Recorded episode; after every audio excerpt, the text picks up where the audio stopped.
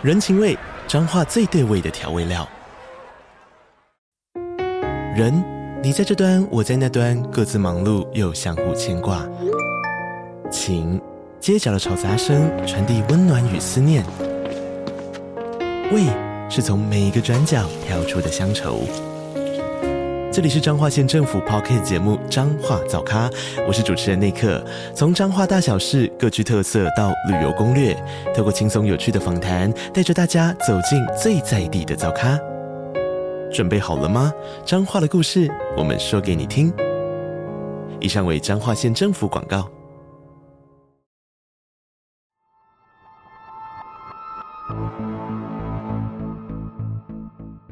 欢迎来到讲鬼讲怪，我是柯基，和你一起分享人生中各种怪异的假鬼假怪。今天要讲的是一个和住宿有关的故事。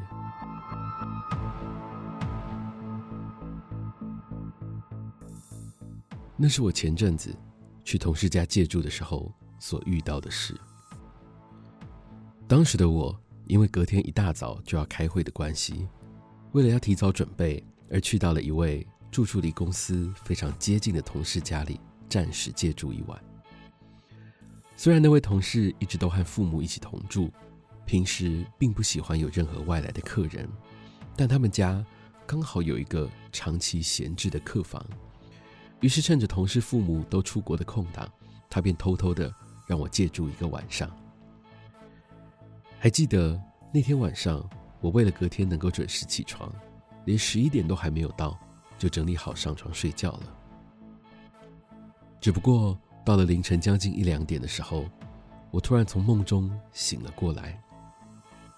在恍惚之间，我感觉到客房的门被打开了，走廊上面微弱的灯光透了进来，勉强照映出了一个低矮的身形轮廓，而他。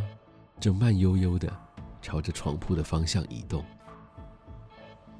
当时我才刚从深沉的睡眠中醒来，神志处于一个极度朦胧的状态，只感觉到自己垂在床边的手传来一阵毛毛的触感。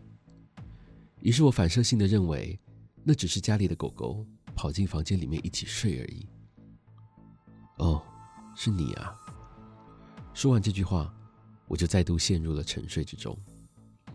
只不过这一次的睡眠非常的不安稳，我做了一个非常可怕的梦。我梦见一个四肢扭曲、顶着一头乱发的女人，就站在我的床上，对我露出了一个诡异的微笑。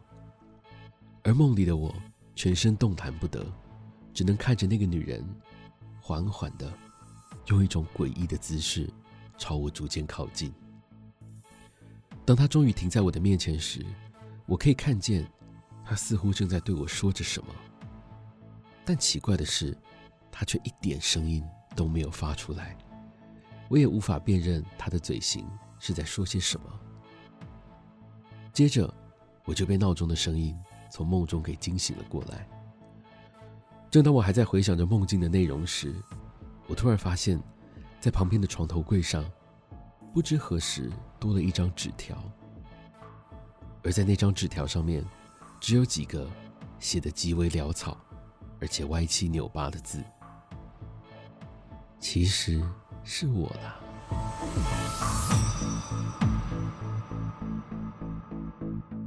今天的故事就到这里告一个段落了。如果喜欢我们的节目，非常欢迎各位的小额抖内或是订阅赞助，同时也别忘了收听每周四的更新。我是柯基。